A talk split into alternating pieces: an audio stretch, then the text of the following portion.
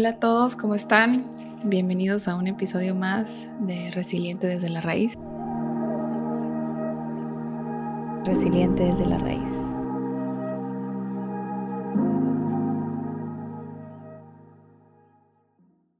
Estuvimos ausentes unas semanas porque nos tomamos unas merecidas vacaciones, pero ya estamos de regreso y venimos con todo.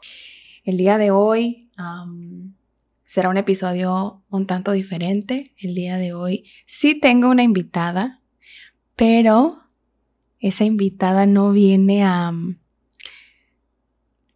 a que le preguntemos cosas, sino todo lo contrario. Esta invitada viene a hacerme preguntas, viene a entrevistarme, por así decirlo, y eh, abordaremos un tema que considero es fundamental para el ser humano y sobre todo para nosotros que vivimos ya en la edad adulta, jóvenes, pero adultos al final del día. Em, el día de hoy hablaremos del amor propio. El día de hoy está aquí eh, una de mis mejores amigas, la licenciada en nutrición, Estefanía Enríquez, y ella será eh, la encargada de realizar una serie de preguntas para eh, pues ver eh, los avances que, que, hemos tenido en este camino del amor propio para, ¿por qué no?, balconearnos un poquito en, en, lo que no hemos avanzado, en lo que sí hemos avanzado. Híjole. y, y, nada, quiero darte las gracias, Fanny, por, por acompañarme en este proyecto. Eh, Fanny ha sido eh, pues mi mejor amiga desde la secundaria, escasos, escasos casi 25 años. No saquen cuentas, por favor. Entonces, eh, yo creo que hay muchas personas que me conocen bastante bien, pero ella, sin lugar a dudas, es, es una de las personas que, que más adentro ha llegado a mis entrañas y, que ha estado conmigo en, en los buenos, en los malos, en los peores momentos. Y quién mejor que ella para, para que yo no mienta, ¿verdad? En estas preguntas, para que no vaya a decir algo que, que no está siendo real. Em, y nada, quiero agradecerte mucho, amiga, por, por, acompañarme el día de hoy, parte de la tribu. Em, y gracias, gracias, bienvenida a Resiliente desde la Raíz. No, muchísimas gracias a ti, Carlita, por la invitación. Y bueno, como lo dijo Carlita, este, soy nutrióloga, claro que sí, de profesión, es una de mis pasiones. Ojo, no soy comunicóloga, no soy psicóloga, pero ¿qué creen? Dios, la vida, el universo, las diosas me dieron el don de hablar muchísimo. Entonces, confirmo. Eso, eso, es algo que se le da, se le da. No se oculta, no se puede ocultar. Entonces Carla me dice, oye, dice, quiero pedirte un favor. Yo dije, híjole, dije, me va a pedir. Híjole, otro más. Híjole, si me va a pedir, me va a pedir que desarrolle un tema o algo así para el podcast. Me va a pedir otra consulta nutricional. Me, va a decir que ahora tiene. Entonces le dije, sí, digo, ¿qué pasó? Me dice, es que quiero que me entrevistes. Oye, le dije, pero yo no soy comunicadora. No importa, man. O sea, quiero que sea una charla amena, quiero que sea una charla de amigas. Ok, le digo, no tengo ningún inconveniente, solamente, le digo, ¿crees que sea formal o informal? No, pues informal, una charla de amigas. Ok, manéjame el nivel del 1 al 10, el tipo de léxico que tengo que usar para la entrevista. Va a salir en alguna otra plataforma. Lo vamos a editar cuántas veces. No, no sé si ustedes hayan visto el, el, la película. Yo no la he visto, pero me la han platicado demasiado. La de Fragmentado. Ah, sí. Con muchísimas, con muchísimas personalidades. Eh, creo que esa película nos representa. Bastante. De, hecho, es una de mis películas favoritas. Patricias. Bueno, yo no la he visto, lo repito, una disculpa. No he visto esa película, la voy a ver, lo prometo, la voy a ver. Este, porque ya me han dicho que, que, que varias Patricias se albergan dentro de mí. Leve, leve, leve. Pero bueno, eh, uniendo el comentario es la nutrióloga tiene varias personalidades. Una es cuando es profesionista, cuando vas a su consultorio y te atiende para una asistencia nutricional. Y pues otra es pues, fuera del consultorio, ¿verdad? De ahí se desprenden muchas más. Claro que sí, ¿cómo de que no? y pues bueno, de verdad muchísimas gracias Carla por la confianza, por permitirme estar aquí, por abrirme las puertas de tu proyecto, porque de verdad yo sé que vas a llegar muy lejos y vas a crecer bastante, pero sobre todo, ¿sabes qué es lo que más me encanta? Que existen muchos podcasts sobre psicología, sobre este, autoayuda y todo eso, y está súper chido, está súper padre, pero lo lo interesante aquí es que estás abordando el tema desde tu perspectiva como paciente y eso no se ve, porque el ir a terapia engloba muchísimo valor, muchísimo valor y creo que es parte de este tema del que vamos a hablar el día de hoy, que es el amor propio. Sí, claro. Eh, y, y es, qué bueno que tocas ese tema. Nosotras, como ya lo dijo Fanny, no somos psicólogas, nosotras no, no practicamos esta bonita profesión, no, no tenemos las tablas eh, que se necesitan para hacerlo, pero sí somos ambas pacientes que han acudido a terapia. Por años. por años, joven, por años, no nos han dado de alta. ya nos van a mandar a un hospital psiquiátrico. no, estamos viendo si nos dan descuento por ir así como que en parejas. Dos por uno. Dos, por favor. no, pero eh, si somos unas pacientes que han acudido a terapia y, siguen yendo a terapia con el objetivo de ser mejor personas, con el objetivo de cambiar patrones de, conducta que, que tenemos arraigados. Y, todo lo que aquí se hable, todo lo que aquí se opine, siempre es en base a lo vivido desde, eh, desde nuestra trinchera. Esa palabra les dije que le iba a repetir mucho. Y eh, desde las experiencias que uno ha tenido a lo largo de la vida, ¿no? Entonces nunca es con la intención de, ah, ustedes pseudopsicólogas, no, no somos, somos pacientes que han sido ayudadas por psicólogas y psicoterapeutas que gracias a Dios la vida, el universo eh, nos ha puesto en el camino para encontrar la sanación y para encontrar la manera de eh, llenar esos huecos emocionales con los que crecimos y para ser mejor personas para nosotros y para nuestros hijos. Así que bueno, una vez explicado todo esto, ya, ya ya fue bastante chismecito, bastante exposición de las personalidades. bastante introducción para que se vayan dando cuenta cómo va a estar esto. Así que si usted nos está escuchando, por favor, de repente, bájele un poquito el volumen porque tal vez voy a soltar una carcajada muy fuerte. Por favor, eh, o yo también. Em, bueno, Fanny preparó una serie de preguntas que em, también se unieron con eh, algunas que me hicieron llegar a mí. Es un total de 20 preguntas. Vamos a tratar de desarrollarlas a lo largo de este episodio. Em, y, nada, probablemente nos extendamos en una más que en otra y probablemente eh, nos duelan unas más que otras, ¿no? Así que... Pues, ¿Empezamos? es todo tuyo el micrófono. Ok, va que va. Entonces empezamos. Hagan de cuenta que va a ser como esos ejercicios como cuando estás en la peda y luego dicen, ahora vamos a contestar una pregunta y si no contestas va a ser shot. Nada más que aquí no hay shot, hermanos, aquí solamente hay pura agüita. Pero bueno, vamos a empezar. ¿Qué es el amor propio o tener amor propio para ti? O sea, desde tus ojos. No hablando de una definición que vas a encontrar en la red. ¿Qué es el amor propio? El amor propio es poderme ver al espejo y poder aceptarme como soy, poder decirme una palabra bonita, aunque a veces eh, uno se levanta con, yo, le digo con todos los poderes activados, eh, y, no te sientes bonita y no te sientes eh, presentable para el mundo tal vez. Y entonces e, el poder tener amor propio es poder tener el valor de pararte frente al espejo y decirte, eres bonita, qué bonitos ojos tienes, qué bonita es tu nariz, qué bonita es tu cara, y sé que no te sientes bien, pero lo vamos a intentar. Entonces, creo que es poder tener el valor de reconocer lo bueno en los días que no son tan buenos. El aplicar el solo por hoy. Correcto. El solo por hoy. Esa es, esa es una de Desde hace mucho tiempo, solo por hoy. Sí, claro. Así, bastante, diría yo, desde que tengo uso de razón. Pregunta número dos cómo se construye, o mejor dicho, desde tu perspectiva, Carla, cómo construiste tu amor propio.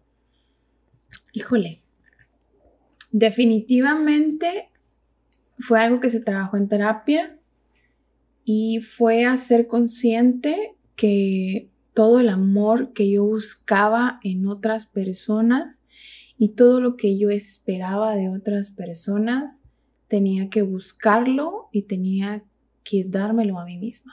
Es desde las cosas más simples y más banales, por ejemplo, em, yo lo doy todo, ¿no? Y no me importa, o lo daba todo. No me importaba eh, lo que costara, lo, la cantidad de, de cosas que fueran, cuántas veces, eh, no sé cuántas veces lo había presupuestado, no me importaba gastar lo que fuera para que esa persona tuviera algo, una paleta, un, no sé, unos lentes, un reloj, un, lo que tú quieras, ropa, perfumes. O sea, pues ponías las necesidades de otros antes que las tuyas. Sí y no. O sea, yo, yo les daba todo, literalmente todo, para que se quedaran. ¿Me entiendes? O sea, ah, mira, te doy esta paleta toma, para que me quieras y no te vayas, ¿me entiendes? Claro que te entiendo. sí, yo sé que me entiendes. Entonces, fue empezar a ser consciente que esas demostraciones o esa dadivosidad, se dice la palabra, o sea, el ser dadivoso, era algo que yo no tenía para mí misma. Sí los tenía para otras personas, pero no lo tenía para mí misma. Entonces empecé a cuidar lo que le daba a las otras personas y me empecé a poner yo como prioridad. Es decir, muchas veces yo te daba una paleta, pero a mí se me antojaba esa paleta, ¿sabes? Y yo no me compraba una paleta para mí porque lo que yo quería era agradarte a ti, para que tú te quedaras y para que tú no me fueras a abandonar, porque todo es basado en la herida que tú tienes de tu infancia, ¿no? En este caso, pues la herida del abandono. Entonces, cuando haces consciente ese tipo de cosas y cuando las trabajas en terapia es, ok, esta vez no te voy a comprar una paleta, esta vez me voy a comprar una paleta del sabor que a mí me gusta porque pues eso me hace sentir bien. Esta vez no te voy a llevar a que te cortes tú el pelo. Me voy a llevar a mí a cortarme el cabello. Y fue así como entonces empecé a darme a mí lo que le daba a otras personas en todos los sentidos. Y ahí fue como, como... Empezaste a construir. Empecé a construir eso. ¿Ok?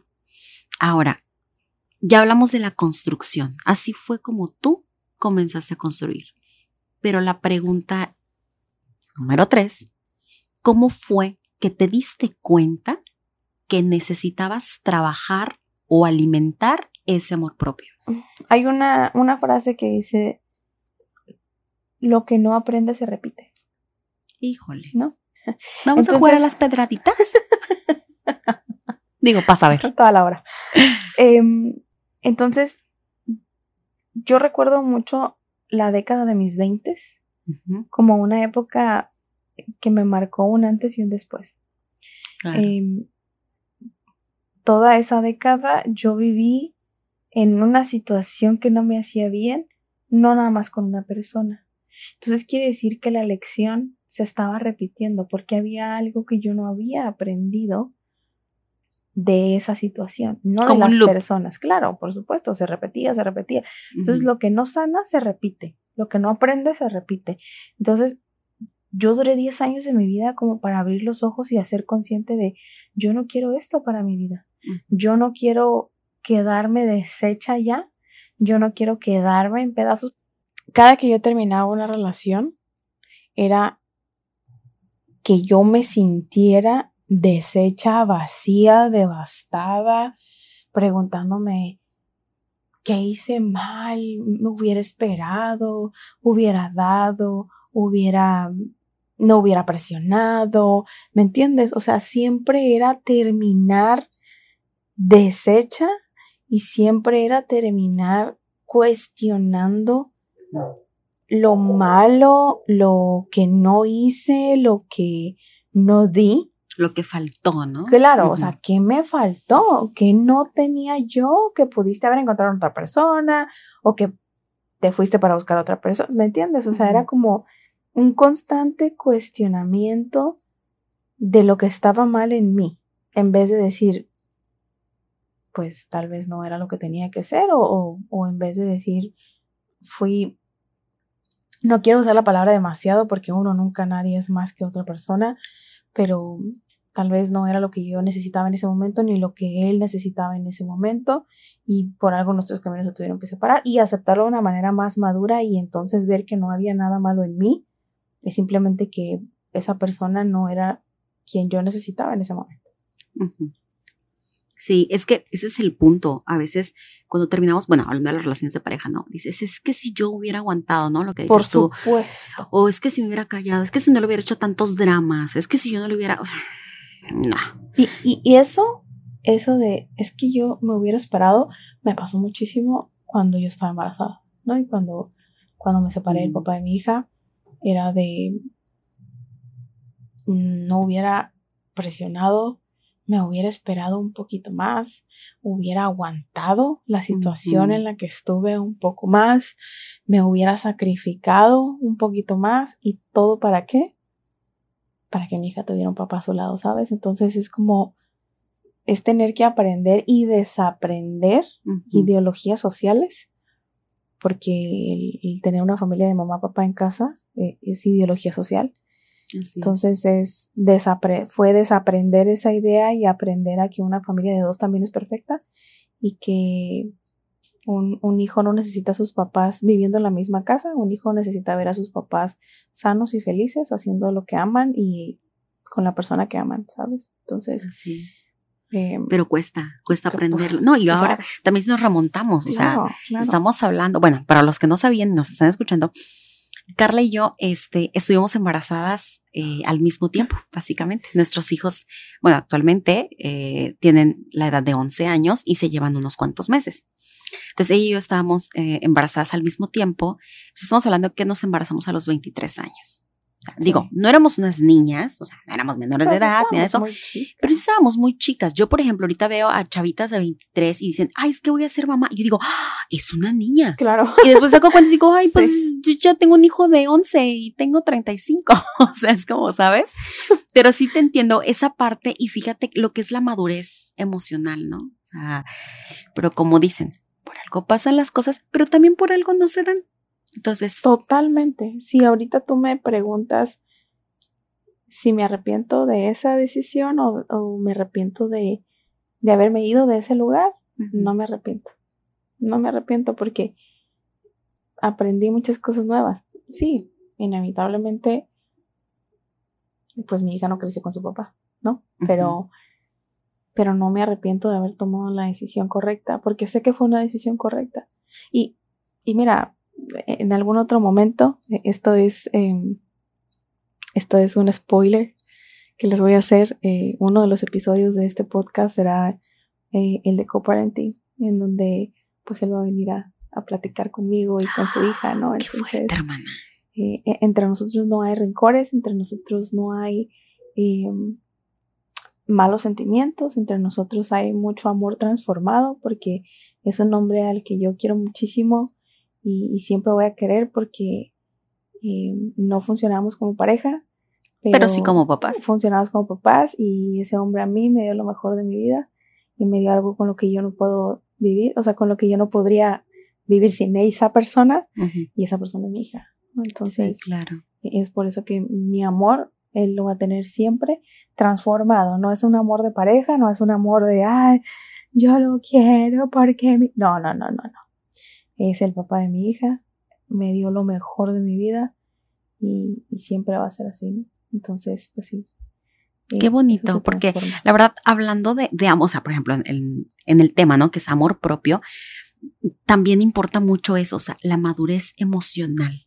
No tiene absolutamente nada que ver tu edad cronológica con tu madurez Oh, emocional. claro que no. Y no vamos a decir nombres ni marcas porque aquí no estamos para quemar gente, pero hermanos, créanme, créanme, esa servidora que está entrevistando a Carlita sabe por qué se los dice.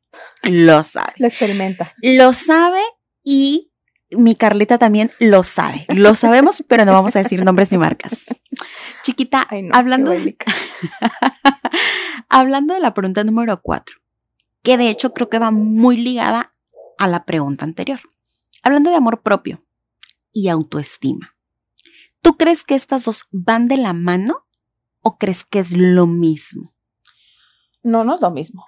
No es lo mismo, pero sí van de la mano. Se necesita tener una buena autoestima para poder empezar a fomentar el amor propio. Eso es lo que yo opino. Pero no, no es lo mismo.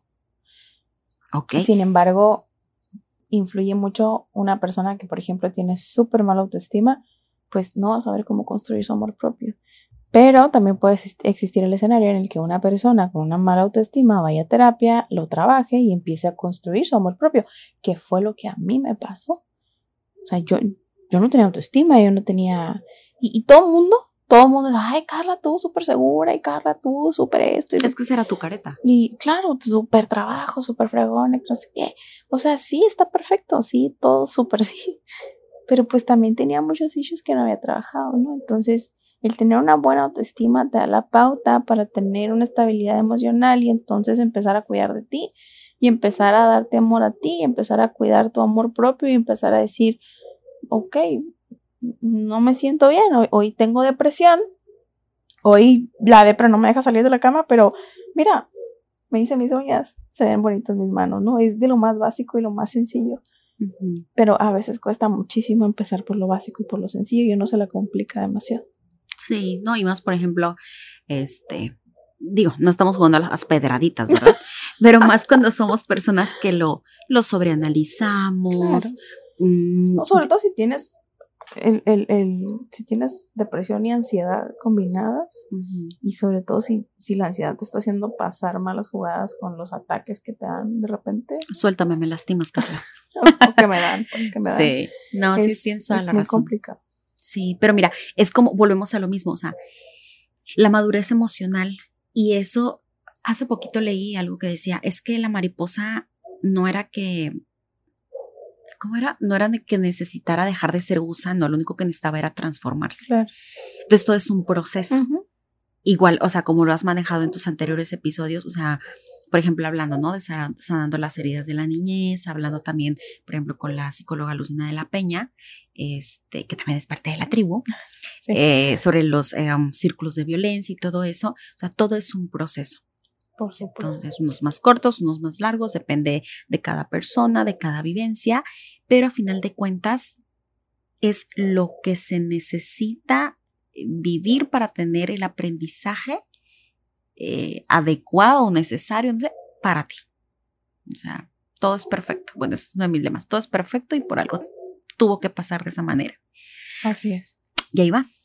La pregunta número 5. Aquí es donde se empieza a poner bueno el chismecito. Ya me quiero ir. ya se quiere ir y estamos en su casa. ¿Cómo la ven?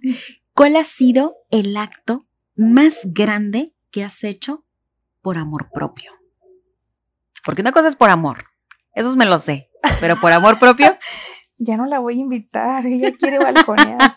Em, el acto más grande que, has hecho por amor propio. Por amor propio. No permitirme seguir siendo una segunda opción y soltar, soltar a la persona que yo creía que iba a ser para siempre y arriesgarme a, a tener a una hija sola. Y, y rifármela con esa hija sola. Y darle una buena calidad de vida a esa niña sola que de hecho fíjate va de la mano con la pregunta 6, pero ya matamos dos pájaros de un tiro, porque la pregunta 6 era, ¿qué has tenido que soltar o dejar ir por amor propio? Ya me lo dijiste. Pero ahora te la voy a cambiar, te la voy a campechanear, ¿no crees que no la vamos a saltar? Cuando tú soltaste, ¿soltaste amando a esa persona? O sea, ¿la soltaste desde el amor? Sí, yo creo que, y es que mira, no nada más fue una persona, o sea, e, el acto más grande sí ha sido como quedarme sola con mi hija porque yo no podía permitir seguir en una situación donde yo no estaba bien. En un baile emocional, por así claro. decirlo. Entonces, em, pero no es la única persona a la que he tenido que dejar ir, ¿sabes? Entonces, y sé que lo sabes.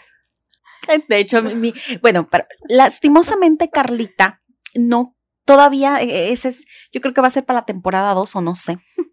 Eh, yo ya le dije que mientras estemos grabando podcast, tenemos sí o sí que hacer transmisiones en vivo para que la gente realmente vea en vivo todo lo que no se edita, las reacciones, y, las caras y los bloopers, porque eso sí va a ser en vivo, eso no se va a editar. O sea, por ejemplo, esto eh, Carlita va a decidir. Esto sale, esto no, córtela aquí, ponle, pégale y pues sale bien bonito, ¿no? Resiliente desde la raíz. Sí va a haber videos, se los prometo que Pero de verdad, si escucharan todo lo que está tras bambalinas, es una cosa deliciosa. no, nos íbamos a quedar sin fans. Em, no, claro que sí nos íbamos a quedar con muchos fans. Es más, se nos iba a, a duplicar. Pero entonces aquí la pregunta es. O sea, ¿has soltado aún amando? Por supuesto. tal vez no, no en esta situación en la que te digo que fue mi acto de amor más grande, que fue rifármela con una personita sola, pero por supuesto que soltaba amando. Yo creo que, no sé si vieron tus preguntas, pero también es un acto de amor grande, ¿sabes? El, el soltar a una persona que amas con todo tu corazón. Porque al final del día, eh, lo que pasó aquí con, con, con mi etapa como mamá, con, esa persona que me hizo ser mamá, pues no resultó ser eh, el amor que yo sentí que me iba a acompañar para toda la vida. O sea, sí lo llegué a pensar, como lo dije ahorita, ¿no? Pero el, el tiempo pasó, las heridas sanaron y entonces decido abrirme otra vez al amor. Vuelvo a insistir, algo no he aprendido, algo no había aprendido y me volvieron a repetir la lección, no de la misma manera, no la misma persona, ¿no? Sí, claro. Empezó a escribir la historia con otra persona y claro, claro que la solté amándolo con todo mi corazón, claro que, que me dolió, claro que, que no quería, ¿no? Pero esa, esa situación y esa persona eh, recuerdo perfecto que, que Lucy me lo dijo alguna vez eh, cuando, cuando yo recién conocí a esta persona y estaba yo como muy emocionada y muy ilusionada, eh, pero estaba también a la vez muy conflictuada, ¿no? Con, con lo que estaba empezando a vivir. Lucy me dijo, yo te voy a apoyar, yo voy a estar aquí, pero yo quiero que tú me digas cuánto tiempo te vas a permitir tú estar en una situación así te tiene que importar cero lo que diga todo el mundo. Es tú cuánto tiempo quieres estar en una situación así, tú cuánto tiempo quieres vivir una situación así. Y entonces me dijo, ponte un tiempo, ponte un plazo, ¿no? Y yo le dije, va, tres años. Tres años son suficientes, tres años creo que es eh, enough para que se haga lo que se tenga que hacer, se diga lo que se tenga que decir y para demostrar lo que se tenga que demostrar. Y tres años, ok, ¿qué día es hoy? ¿O qué día quieres? No, pues tal fecha, de tal año, de tal mes, ¿no? Me dijo, ok, está bien. Ahora me dijo, haz una cosa para ti. Ponte una alarma ese día, ese mes, ese año. Y cuando esa fecha llegue, si ese, si e- ese día tú estás con esa persona, qué fregón. Y me va a dar muchísimo gusto celebrarlo contigo. Pero si llega ese día y tú no estás con esa persona, vas a entonces a saber que ese compromiso es contigo y tú le puedes fallar a todo el mundo, pero no te puedes fallar a ti. Si ese día llega y tú sigues en la misma situación o tú simplemente pues ya no tienes nada que ver con esa persona o se llegó el día y tú ya, ya sabes que no va a pasar nada, es momento de que tú agarres tus cosas, agarres tus maletas y te vayas de la vida de esa persona. Y eso, señoras y señores, es amor propio. el día llegó. Ese día, ese mes llegó. Creo que yo empecé a hacer un trabajo emocional eh, medio año antes. No, no, sé por qué, pero recuerdo muy bien la, la fecha en la que yo empecé a hacer, a hacer como mi, mi despedida emocional. Uh -huh. y, y empecé a trabajarlo. Llegó esa fecha y por supuesto que yo no estaba con esa persona y por supuesto que me dolió y por supuesto que la alarma sonó y, y en cierta parte yo ya lo había dejado ir, ya no teníamos comunicación, pero sí eh, me dolió, me dolió muchísimo porque vuelvo a lo mismo, empezamos a trabajar el amor propio, pero también tienes malas jugadas y entonces era, era una revolución de emociones el preguntarte qué me hizo falta, qué no te di, uh -huh. qué no viste en mí, en qué no fui buena. Y eso, o sea, el, en qué no fui buena es en todos los aspectos de una mujer, ¿sabes? No nada más vayan por un aspecto físico, no, o sea, estamos hablando de todas las cosas más simples y más tontas que se puedan imaginar. Uh -huh. es, es, porque No soy güera. Eh, por supuesto, ¿no? Porque no tengo el pelo de esta manera, o porque no tengo el peso ideal, o porque. La cintura de tal tamaño. Entonces, claro que, que lo amaba muchísimo y, creo yo que, que ese sentimiento no va a cambiar. Al menos han pasado muchísimos años y no ha cambiado. Mm, pero, pero también creo que... Yo creo que más bien sigue latente, pero transmutado, ¿no? Transformado.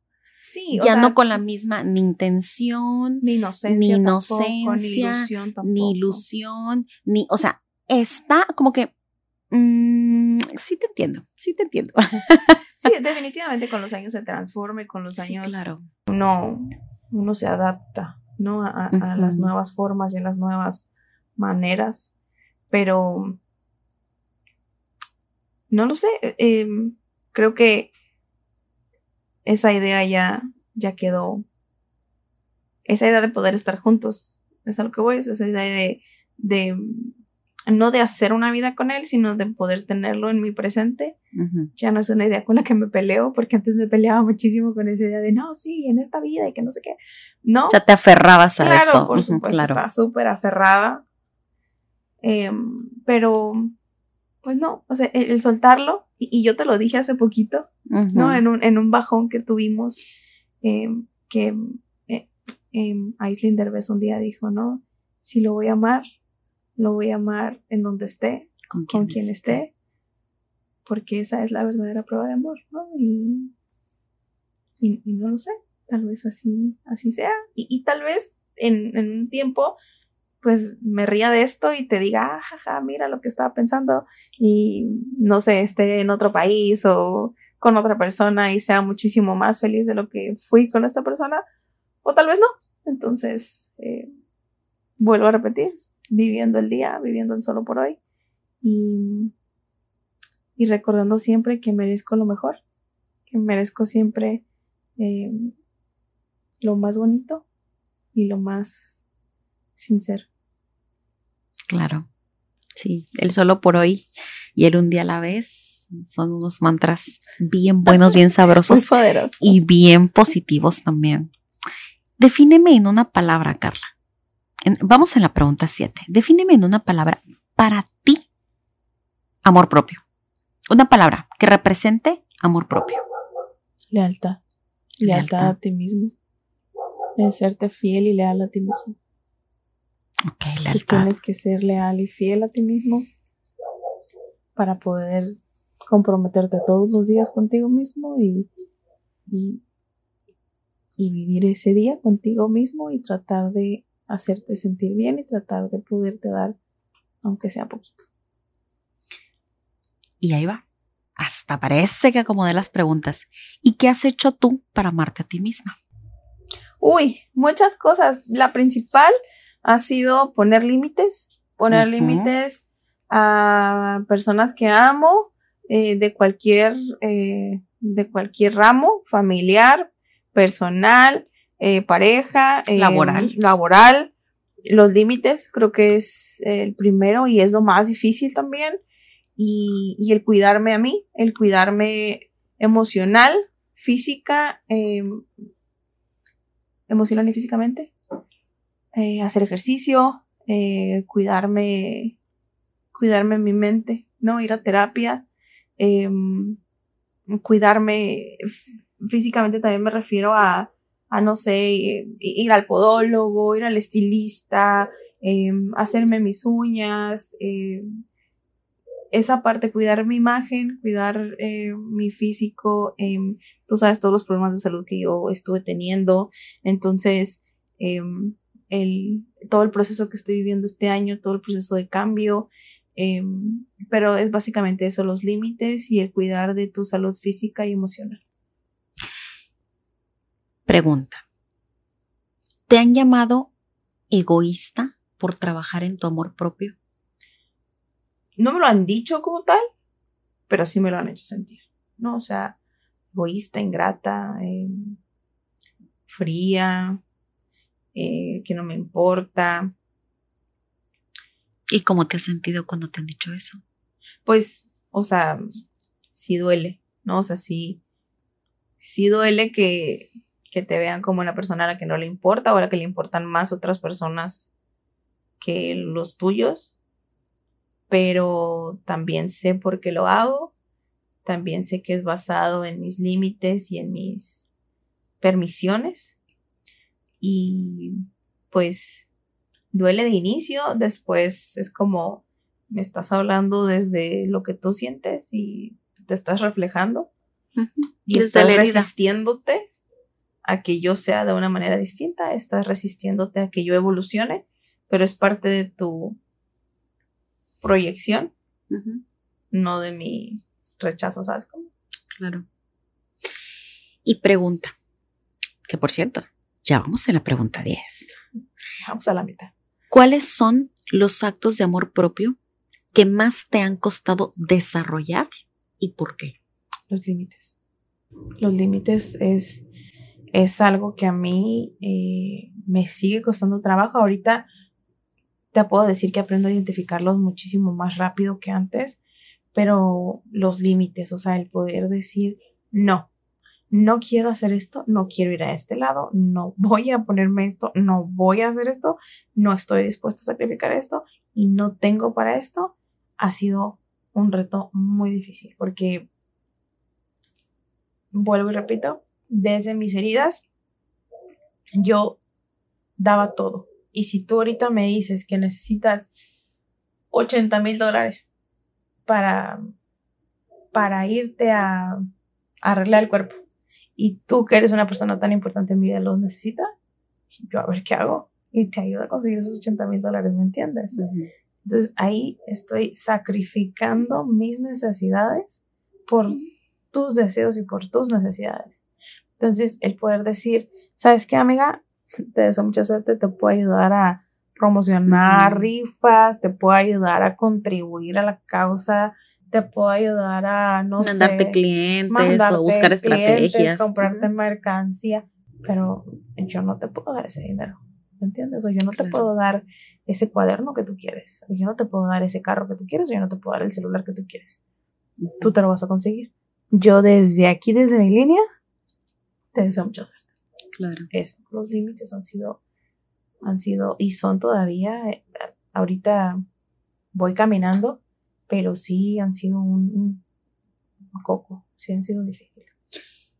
¿Y cuáles son los actos de amor propio que más disfrutas? ¿Y por qué? Mira, desde la pandemia, yo me enamoré del ejercicio. Yo era una persona que jamás en la vida había hecho ejercicio y que no le gustaba y que se rehusaba, pero después de ver lo benéfico que fue para mi ansiedad, em, el, el hacer ejercicio, me enamoré del ejercicio. Ya sé que si Yasmin escucha esto va a decir que no es cierto, ¿verdad? Pero... Saludos, Saludos a Yas.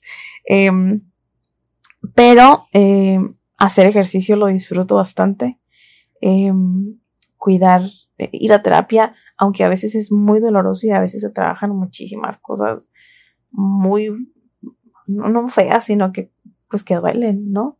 Eh, y lo disfruto porque es como, es como un, una, como quitarle presión a algo y poder respirar y poder darme mi tiempo para mí y poder decir esto no me gusta, esto me duele, esto no me hace bien. Y, y también lo disfruto mucho. En general disfruto todo lo que hago para mí. O sea, si me compro un libro o, aunque no lo termine de leer porque siempre estoy súper ocupada, eh, o el, el, pero el irme a hacer ejercicio, el ir a terapia y el cuidarme mi físico me gusta bastante. O sea, es como, ven, ven, te voy Como una papachita. Claro, ándale, como esto me hizo sentir bien. Ok. Ahora, dame dame dos ejemplos de amor propio en lo físico, o sea, dos en lo físico, dos en lo mental y dos en lo emocional, que estás trabajando actualmente.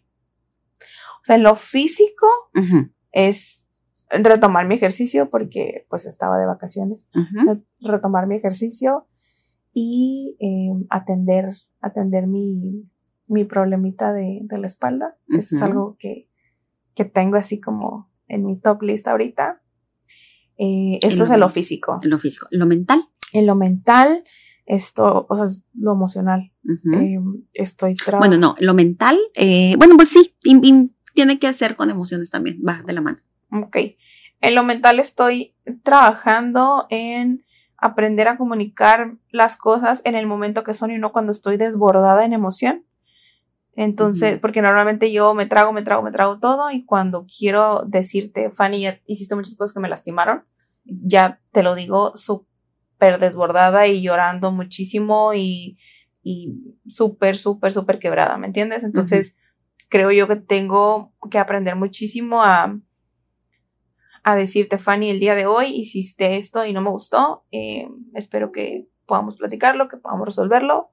Eh, no es broma, otra vez, lo voy a volver a repetir, no es broma cuando digo que mi proceso terapéutico se basa en la comunicación, en que yo te diga y tú me digas cuando algo no está bien, cuando tú sientas que algo no está bien en mí, cuando haga yo algo que no te hace sentir bien, no que simplemente se corte la comunicación, ¿no? Em, y la otra que estoy trabajando, pues es en, en vivir eh, como mamá eh, y poder acompañar a mi hija en esta etapa en la que está en la que está empezando a caminar, en la que está empezando a vivir.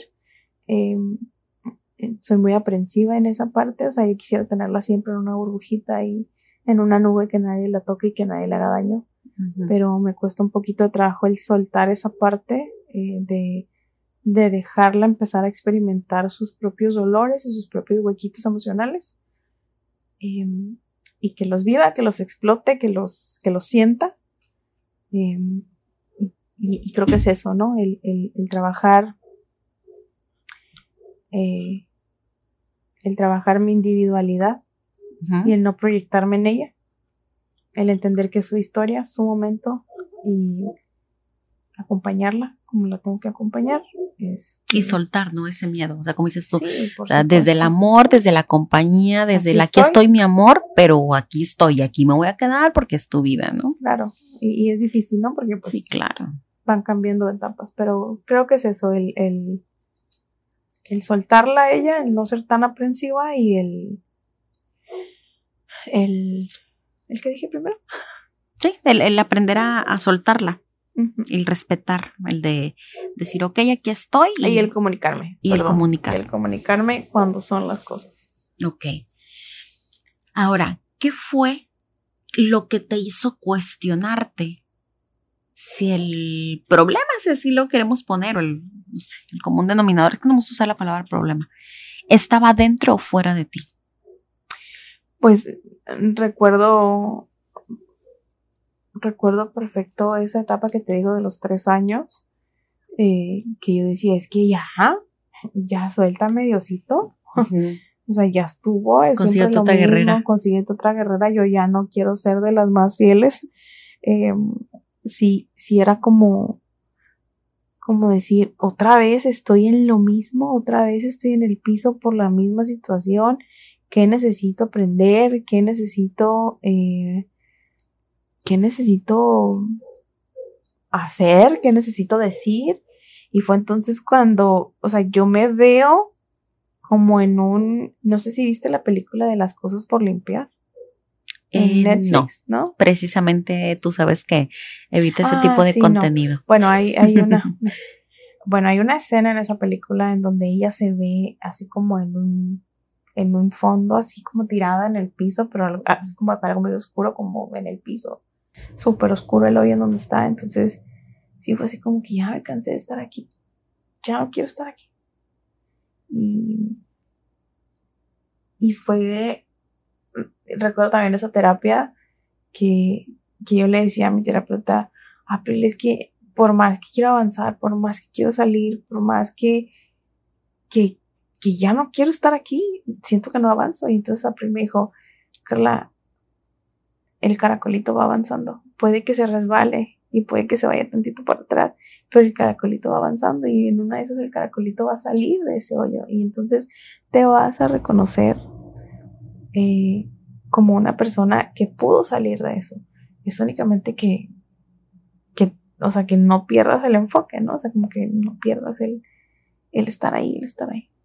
Hay algo que yo siempre le digo a mis pacientes y es, siempre hay que tener constancia, paciencia y disciplina. Si tú tienes estas tres cosas como pilares fundamentales, créeme, la vas a hacer en grande y la vas a romper en lo que tú quieras. Y, y, fue también, o sea, preguntar ahí, o sea, preguntarme a mí misma en la terapia de qué estoy haciendo mal, o sea, ¿en dónde es el problema? ¿Realmente el problema son estas personas que han estado caminando en mi vida o soy yo? Y por supuesto que era yo, ¿me entiendes? El problema era yo porque yo tenía una visión microscópica. O sea, tenía el microscopio al revés. en vez de estar viendo el panorama completo, únicamente estaba viendo un solo panorama. Entonces tenía que voltear el telescopio y empezar a ver lo que tenía que ver, ¿no? Que era que había un mundo de posibilidades allá afuera y que había un mundo de cosas buenas allá afuera, que si yo quería tomar esas cosas buenas, iba a poder avanzar.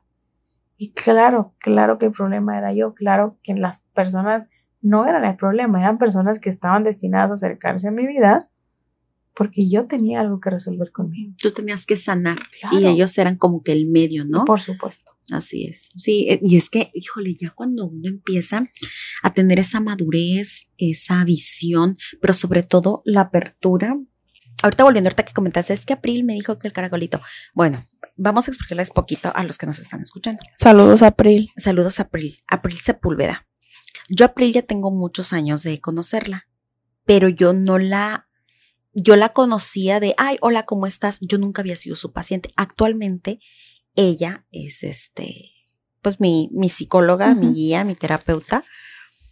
Eh, y precisamente fue en una de esas crisis que Carla cuenta, eh, donde, ¿qué, ¿qué, hora era? Creo que era la una de la tarde. Entonces me dice Carla, ¿sabes qué? O vas a terapia o te llevo arrastrando. Me pasa el contacto bueno, Bueno, pero es que yo quiero, quiero poner el contexto del te llevo arrastrando. Si ustedes la, si ustedes la vieran llorar todo el día por varios días, acompañaron una convulsión, este, que no comiera, que no durmiera, pues yo creo que sí la llevaban arrastrando, ¿no? O sea, no me estoy justificando, pero pues tantito. Entonces me manda el contacto de April y digo, es que Carla ya la conozco, ya la tengo. De hecho, yo le refiero a muchísimos pacientes. Entonces, ¿qué estás esperando? Entonces, una de esas me manda el contacto de April y todo. Y, o sea, les cuento todo esto, el contexto para que entiendan, porque estando en una de las terapias con April, este, ahorita que hablaba Carla, ¿no? De que ella tenía su telescopio al revés, o sea, que ella veía así como que en súper chiquito, cuando le da la vuelta a ese telescopio y se pone a ver todo el entorno y se pone a entender todo, eso me sucedió a mí con April. Llego, me siento a tomar mi terapia, no el primer día, jijajaja, pues ya se toma la terapia. Y en la segunda cita me dice, quiero que te sientes en otro lugar. en la primera cita no me siento y me dice, ¿qué es lo que ves? Y le digo, no, pues no sé. Una silla, un árbol, un pájaro, un perro, no sé. Segunda cita, me, me sienta en otro lugar diferente o me pide que me siente en un lugar diferente. Me dice, ¿ahora qué ves? Tal y tal y tal cosa. Ok, así es la vida. O sea, la vida es un constante cambio y eso es lo que tú tienes que hacer. No quiero que te sientes en el mismo lugar. Quiero que en todas las citas te sientes en un lugar diferente y quiero que me digas qué ves. A eso es a lo que se refiere Carla. O sea, como cuando a veces ya tenemos esa madurez y esa apertura, que era lo que les decía hace ratito, de ver la vida con otros ojos, te das cuenta que es, es el panorama es completamente diferente. Claro. Entonces, a mí me da muchísimo risa porque, le, bueno, al inicio del podcast, Carla decía, no, pues veintitantos años de amistad. Y siempre nos echamos carrilla porque en redes sociales hay un, un video que dice, ¿no? Tú crees que te une con tu mejor amiga que sean de signos zodiacales, ¿no? Compatibles. Y realmente lo que te une con las personas, pues son los traumas. Y pues para muestra, basta no es cierto Eso, no es cierto. Aquí andamos forjando 25 años de amistad. Forjando 25 años de trauma. No, no es cierto. De, traumas, pero bien felices y bien contentas. Y hablando de eso, precisamente, pregunta número 14. O sí. Si pudieses cambiar, Carla, un evento o algún suceso de tu vida, o sea, de, la etapa que tú quieras, niñez, adolescencia, vida adulta, de la que tú quieras, en donde ahorita que tú ya eres una persona consciente, o sea, que estás consciente, presente en el aquí y el ahora, y sabes que esa situación o que ese evento, que ese suceso fracturó o dañó tu amor propio, ¿cuál sería ese evento que tú cambiarías y por qué? El evento que fracturó mi amor propio. O sea, el que más tengas marcado, o el que más recuerdes, o el que más te haya movido. pues es que son un, es como un cúmulo de varias cosas, ¿no? Porque se vio lastimado mi amor propio y mi autoestima, ¿sabes? Entonces, yo creo que todo el problema de sobrepeso que tuve durante la mayor parte de mi vida fue un parteaguas para que mi autoestima estuviera lastimada. Em, y el amor propio, em, pues yo creo que fue como de las primeras veces que me enamoré, por así decirlo, de alguien. Y, y, y, reviví mi herida del abandono, ¿me entiendes? Ok. Eh, yo creo que fue eso. Ok. Ya te tengo una pregunta bien bonita, bien bonita guardada para el final. Ah, porque esa es otra. ¿Ustedes creen que esto lo ensayamos? No, no lo ensayamos. Ella bien valiente me dijo, quiero que me, que me formules unas preguntas. Le dije, va, yo las voy a hacer, pero no te las quiero leer antes. No me dijo, no me las leas. Ah, bueno. Entonces ahorita si le vieran la cara cada vez que digo, y siguiente pregunta más pela los ojotes, pero bueno, ella sí lo quiso, ¿verdad? Quería llevarse la sorprendida de su vida. Pregunta número 15. ¿Te sientes plena con tu vida? Sí.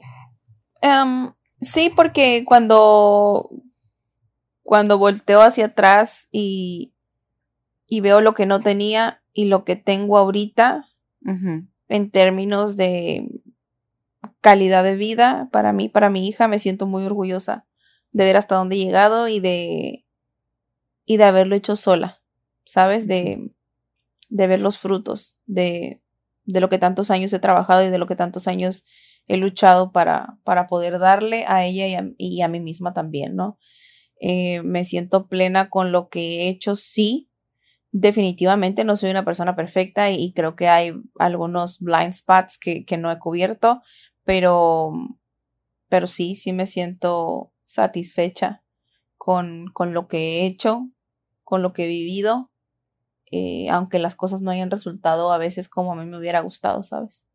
Pero sí. Tal vez no era como tú querías, pero era como las necesitabas, ¿no? Exacto. Y no eran los momentos. Esa frase como me gusta. Y le sigue. ¿Eres feliz? Porque una cosa es ser plena, otra cosa es ser feliz. ¿Eres feliz? Aprendí a a ser feliz en diferentes ramos, ¿sabes? O sea, como que a, ver, ¿cómo? a no hacerlo como sí o no, porque si un aspecto de mi vida no estaba bien, te iba a decir que no, ¿sabes? Entonces como que me aprendí a, no a fracturar, sino que me aprendí a dividir en varias, varias áreas de mi vida. Por ejemplo, existe la Carla mujer, existe la Carla mamá, existe la Carla de pareja, existe la Carla eh, de trabajo, que es completamente diferente a, la Carla de todos los días, la Carla que todos ustedes conocen, es, es otra Carla, es alguien que, que, que, no tiene mucho que ver con lo que, con lo que yo soy, ¿no? No es que sea hipócrita ni, ni falsa, pero pues uno en, en, su trabajo tiene que, tiene que ponerse como pues, un personaje, le digo yo, ¿no? Sí, claro. Sí, pues es como yo, o sea, yo no voy a tratar a mis pacientes como trato a mis amistades. Por supuesto, por supuesto. Entonces, eh, soy feliz en, la mayoría de las partes de mi vida y en donde no me siento completamente feliz, las estoy trabajando y me estoy ocupando de ello, ¿sabes? O sea, no es como que, ah, no, no soy feliz en, en la Carla de trabajo o en la Carla de mujer. No, no. Soy feliz, sí, soy feliz en la mayoría de los aspectos de mi vida. Em, y en los que no me siento tan feliz, me estoy ocupando de ellos. Ok, hace rato hablábamos de los límites, ¿verdad? Que era que decías, lo que más te ha costado y hasta la fecha te sigue costando. Y digo, y me consta, me consta. Lo manejas muy bien y mis respetos, pero yo sé que te cuesta. Sí. ¿Sale? Sí, sí. Cuando tú comenzaste a poner esos límites en tu vida, esos límites obviamente necesarios para poder crecer, para para poder eh, reconstruir ese amor propio. ¿Qué fue lo que más te dolió de esos límites? Alejarme.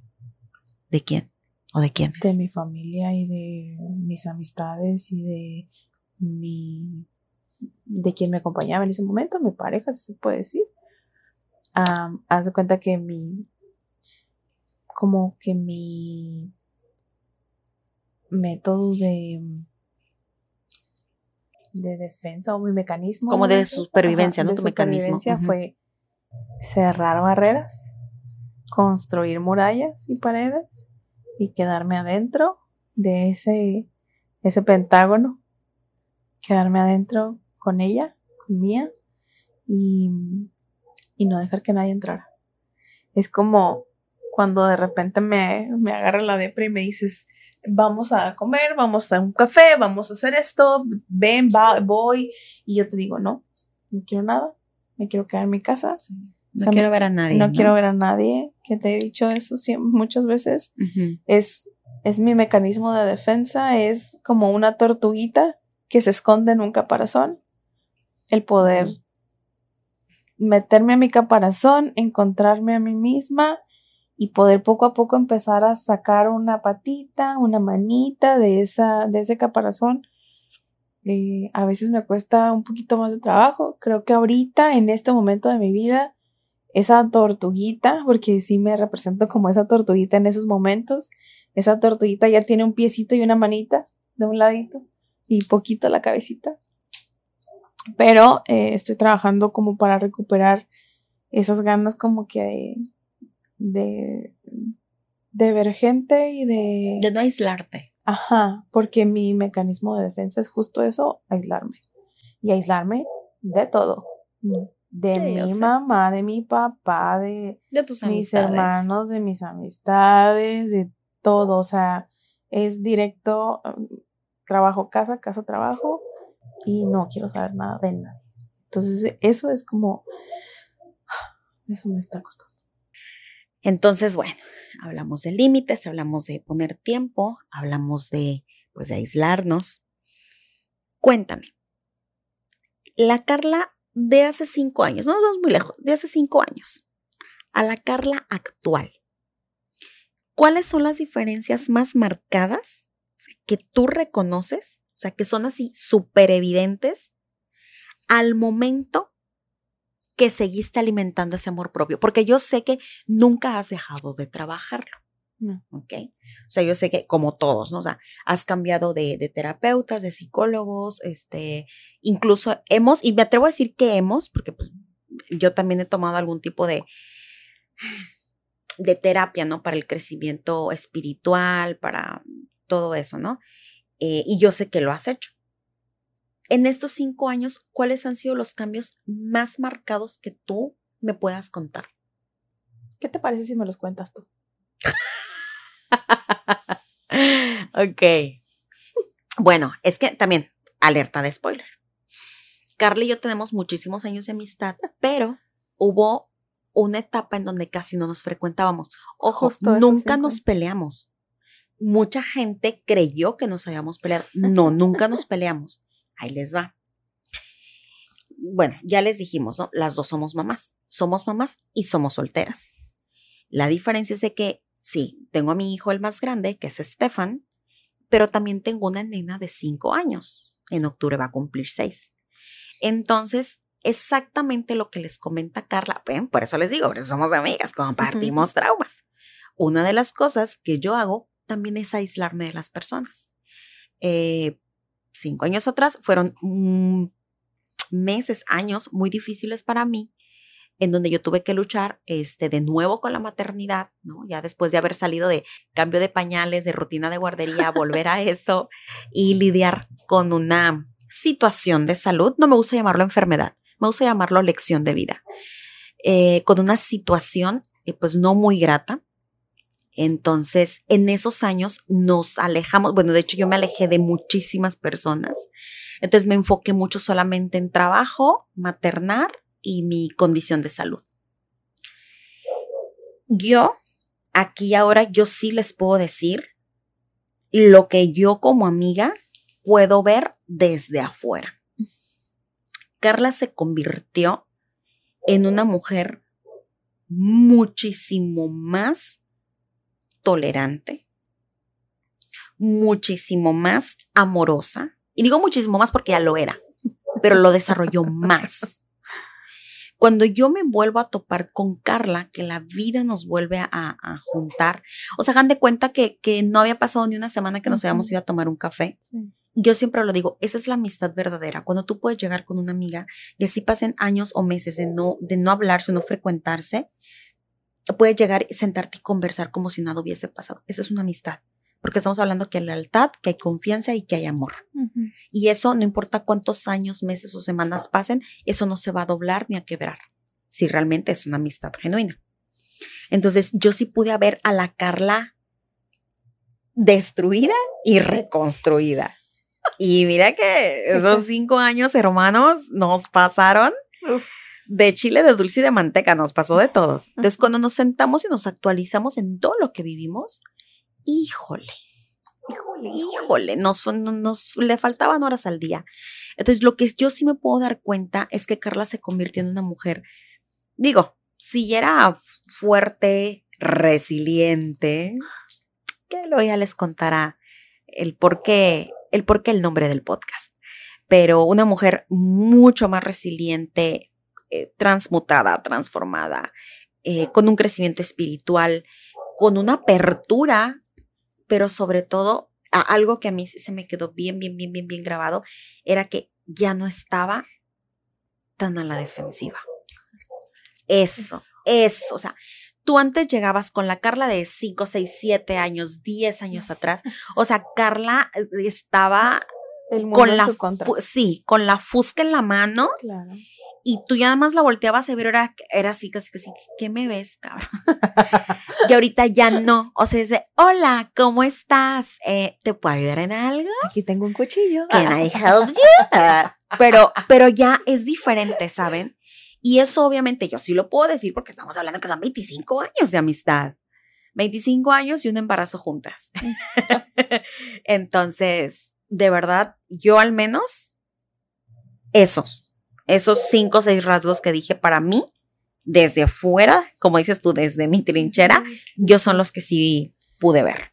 Sí, eh, inevitablemente se trabajó muchísimo la tolerancia. Eh, hay cosas que ya no me quitan la paz. Hay cosas que, aunque sigo teniendo un temperamento muchísimo muy fuerte y, sigo y sigo siendo una mujer de un carácter bastante complicado a veces, creo que sí le bajé varias rayitas a, al temperamento que solía tener, ¿no? Y sobre todo al, si, si tú a mí me preguntas, mi hermano alguna vez me lo preguntó, ¿cuál ha sido eh, lo más, o sea, como que lo más significativo para ti? Y yo le contesté, dejar de creer que todo el mundo está en mi contra, dejar de, de creer que alguien me quería lastimar que alguien me quería hacer daño.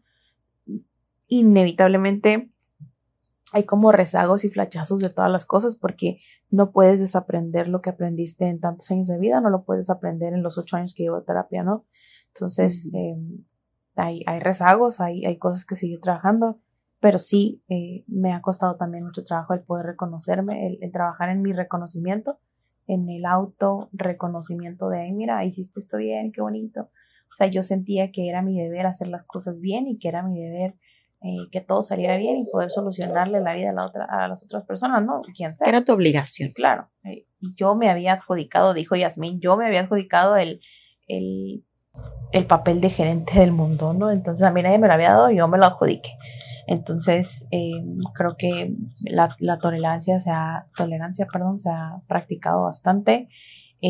hay cosas que, que puedo ser objetiva, ¿no? Antes, el presentarme en una situación en donde yo me sintiera reflejada, donde fuera alguien a quien yo amara mucho, que fuera muy significativo para mí o algún familiar, el, el ver una situación de conflicto era como, no, y me tengo que meter y que no sé qué. Y ahorita eh, intento que ya no, no me pase aquí en la víscera.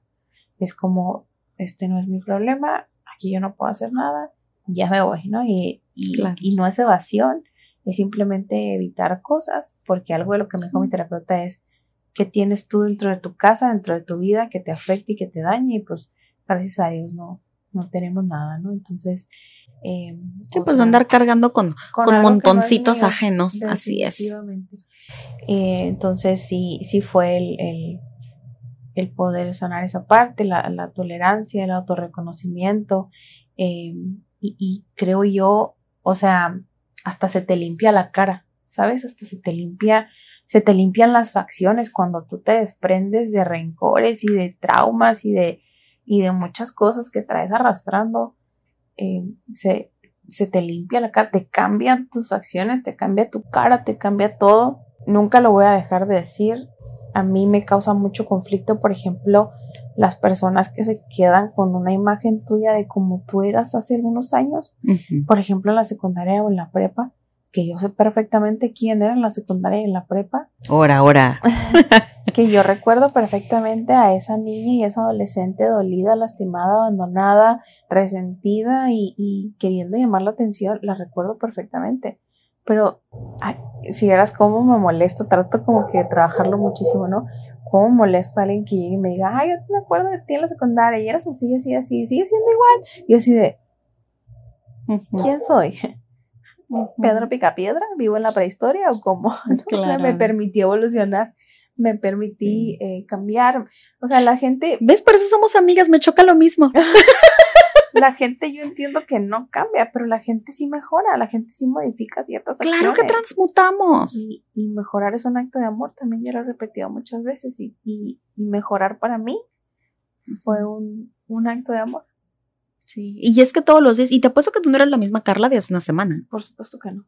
Ni de, hace, un mes, ni de hace... Mira, te la ponga tan fácil, hermana. No eres la misma Carla desde hace cuatro meses. No vamos a decir nombres, no vamos a decir marcas, pero no eres la misma. Pues no. Pero ya que. Y pregunta. ¿Crees que te falta seguir alimentando ese amor propio?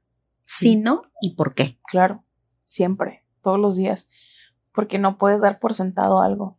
No puedes, eh, no puedes tú creer que porque ya lo trabajaste por ciertos años ya no lo tienes que trabajar.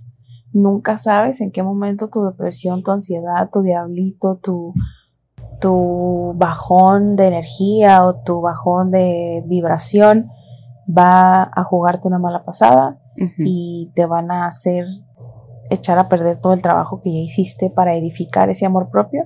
Entonces, esto es algo de un trabajo constante, es un trabajo de todos los días y claro que me falta trabajar cosas, como te decía en la pregunta anterior, no hay rezagos, ¿no? Hay veces que alguien dice algo de una situación, por ejemplo, de trabajo, y alguien dice algo y yo, ah, es como, como que me hierve aquí algo y dices, no, Carla, a ver, respira, piénsalo otra vez, date chance, no contestes ahorita, no reacciones, acciona.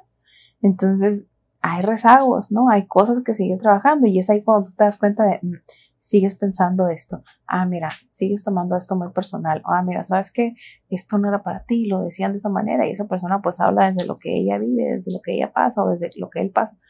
Y así con todos los aspectos de mi vida, ¿sabes? Entonces, obviamente, hay aspectos de mi vida en los que me cuesta muchísimo más trabajo ser empática y entender por qué ciertas personas hacen ciertas cosas, ¿no? Claro. Pero eh, trato como que de darme mi espacio. Obviamente en el, en el darme mi espacio vivo conflictos y vivo em, pensamientos que a veces no son buenos y, pensamientos que a veces son muy buenos, pero entonces me doy como mi momento de pensar y como el momento de, ok, tranquila, cuando estés lista lo hablamos. Y puede que para cuando yo esté lista ya hayan pasado semanas, meses, pero yo tengo que hablar sin dolor, ¿sabes? O sea, tengo que como que... O sea, no, no, no, no hablar y no tomar decisiones desde una herida, ¿no? eso y desde una, desde una situación de estrés, de enojo, de frustración. Sí, sí es una emoción. Claro. Ok. Y pues bueno, queda la pregunta, la más chida, la más divertida, la más interesante, pero ¿qué creen? Esa no la voy a hacer yo. Le corresponde a otra personita que anda por ahí. A ver, Carlita, preséntala tú. Pues esta persona eh, tiene muchas ganas de salir en el podcast, tiene muchas ganas de poder ser parte de la familia de resilientes de la raíz. Es, eh, es mi fan más aguerrida, es eh, la persona más importante de mi vida, quien se emocionó conmigo desde el día uno que le conté el proyecto y a quien le debo eh, el poder estar aquí, el poder respirar, el poder querer ser una mejor persona. Esa personita que me va a hacer la última pregunta es mi hija mía. A ver, mami, si pudieses viajar en el tiempo y platicar con Carlita, esa niña hermosa de 8 años, ¿qué le dirías? le diría que, que la vida se va a poner dura, que va a tener muchas pruebas en el camino, que a veces va a sentir que ya no puede y que a veces no va a querer continuar. Le diría que aprovechara muchísimo a su abuela, eh, que valorara muchísimo a su familia, que se aferrara a, a seguir sanando, que no esperara tanto tiempo para creer en ella, que no dejara de creer en ella, em, que las demás personas no tenían la razón, que iba a ser una gran mujer que va a ser una gran mamá, que va a ser una gran hija, una gran hermana y, una gran pareja para cuando esté lista. Para las personas que se atraviesen por, por el camino. Es correcto. Y mm, que todo va a estar bien, que va a encontrar el camino de la sanación, que va a encontrar la felicidad, que va a encontrar a la persona eh, que va a amar por el resto de sus días, eh, que su hija va a ser lo mejor que le va a pasar y que va a tener la vida que siempre soñó. Bueno, mami, pues gracias por dejarme hacer la última pregunta. Yo ya quería hablar aquí. gracias a ti. Recuerda que tenemos un episodio prometido. Y... Es un episodio sorpresa, ya no se puede decir. y recuerda que este episodio es muy importante también para ti. Eh, qué bueno que lo escuchaste. Qué bueno que, que puedas escuchar mi experiencia de lo que ha sido trabajar mi amor propio por tantos años. Recuerda lo que te dije hace algunos días. Yo me tardé. 34, no, 30, años en poder empezar a trabajar mi amor propio. Entonces, tú puedes hacerlo antes. Te amo. Te amo más, Y pues ahora sí que me despido y muchísimas gracias por haberme dejado ser la, la entrevistadora sin ser comunicóloga ni psicóloga ni nada, solamente tener las ganas de estar aquí de metiche y hacer esas preguntas y sacarte de tu zona de confort, como no, porque para eso estamos las amigas para después de 25 años estarnos jorobando la vida. Así que muchísimas gracias por la invitación. Ya me tocará en algún momento venir a hablar tal vez de nutrición, tal vez de la vida, tal vez de no sé, el tema que a ustedes les guste. Muchísimas gracias, Carla, por todo. Y pues, ¿qué más te puedo decir? Muchísimo éxito en este tu podcast Resiliente desde la raíz.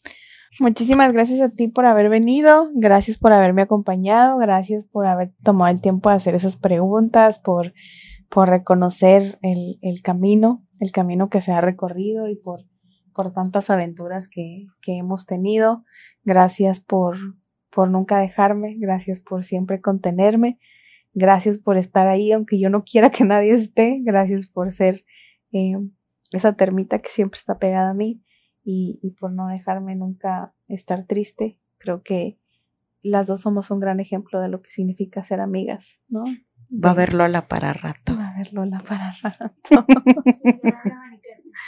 eh, y, y nada, muchas gracias a todos los que los que escucharon hasta aquí. Gracias por, por habernos acompañado en un episodio más de Resiliente desde la Raíz. Bye. Resiliente desde la Raíz.